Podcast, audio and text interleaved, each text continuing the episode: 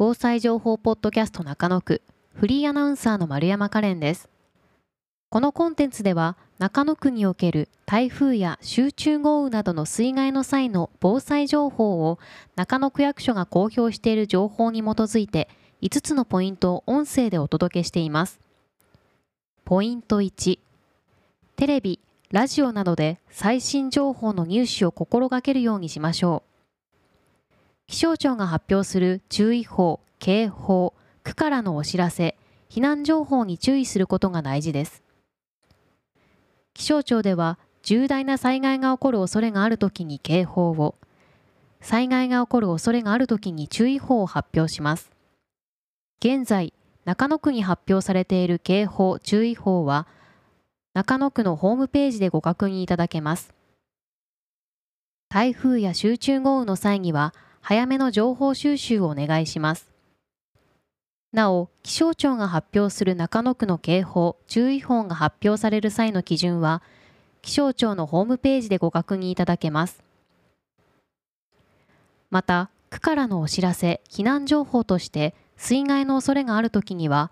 防災行政無線や広報車、中野区のホームページ、ツイッター、メールのほか、NHK データ放送や Yahoo! ジャパンの避難情報ページなどで区からの避難情報が出されますので、必要に応じて各種情報を参考にして、速やかに避難行動をとってください。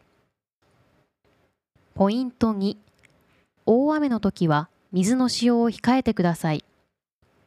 水害発生時の屋内での生活用水である洗濯や風呂の排水などは、雨が止んでからにするなど配慮願います。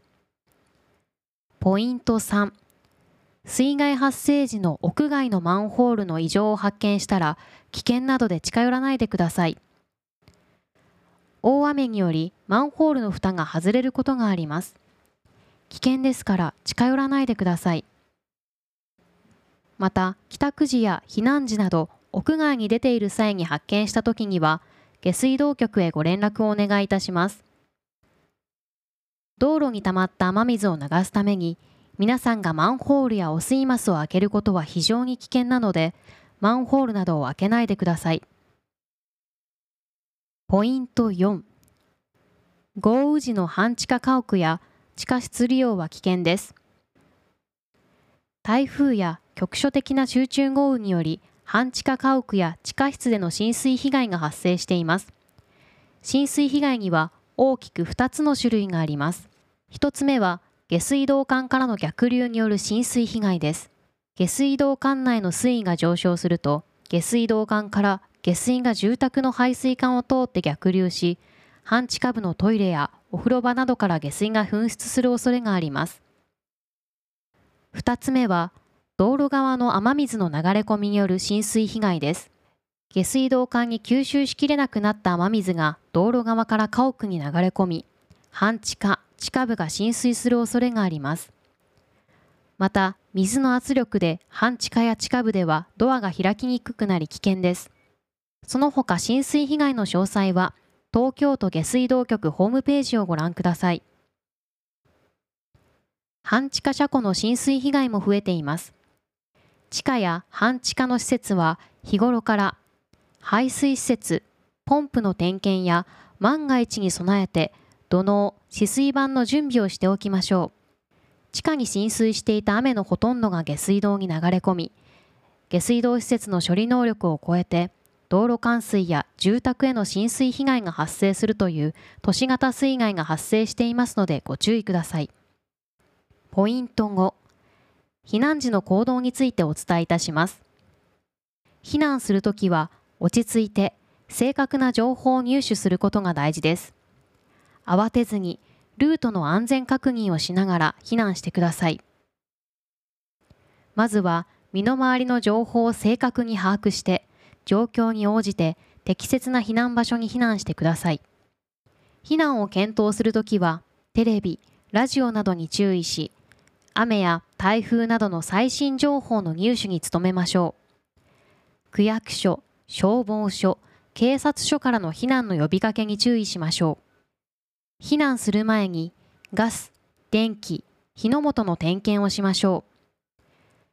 う。避難場所を確認し、万一途中で家族が離れ離れになった時の集合場所を決めておきましょう。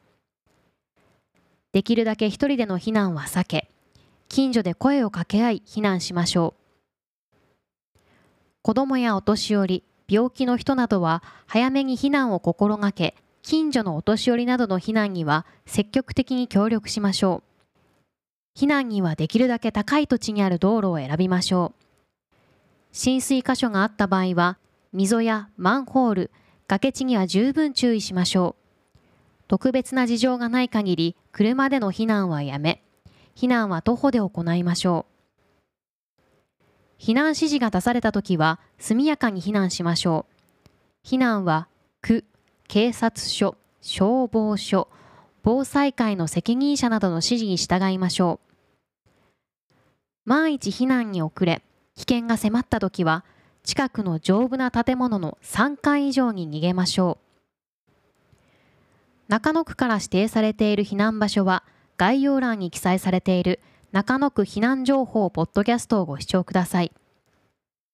以上、5つのポイントを踏まえた上で、家庭内での水害時の対応を話し合い、緊急時に役立てていただけますと嬉しいです。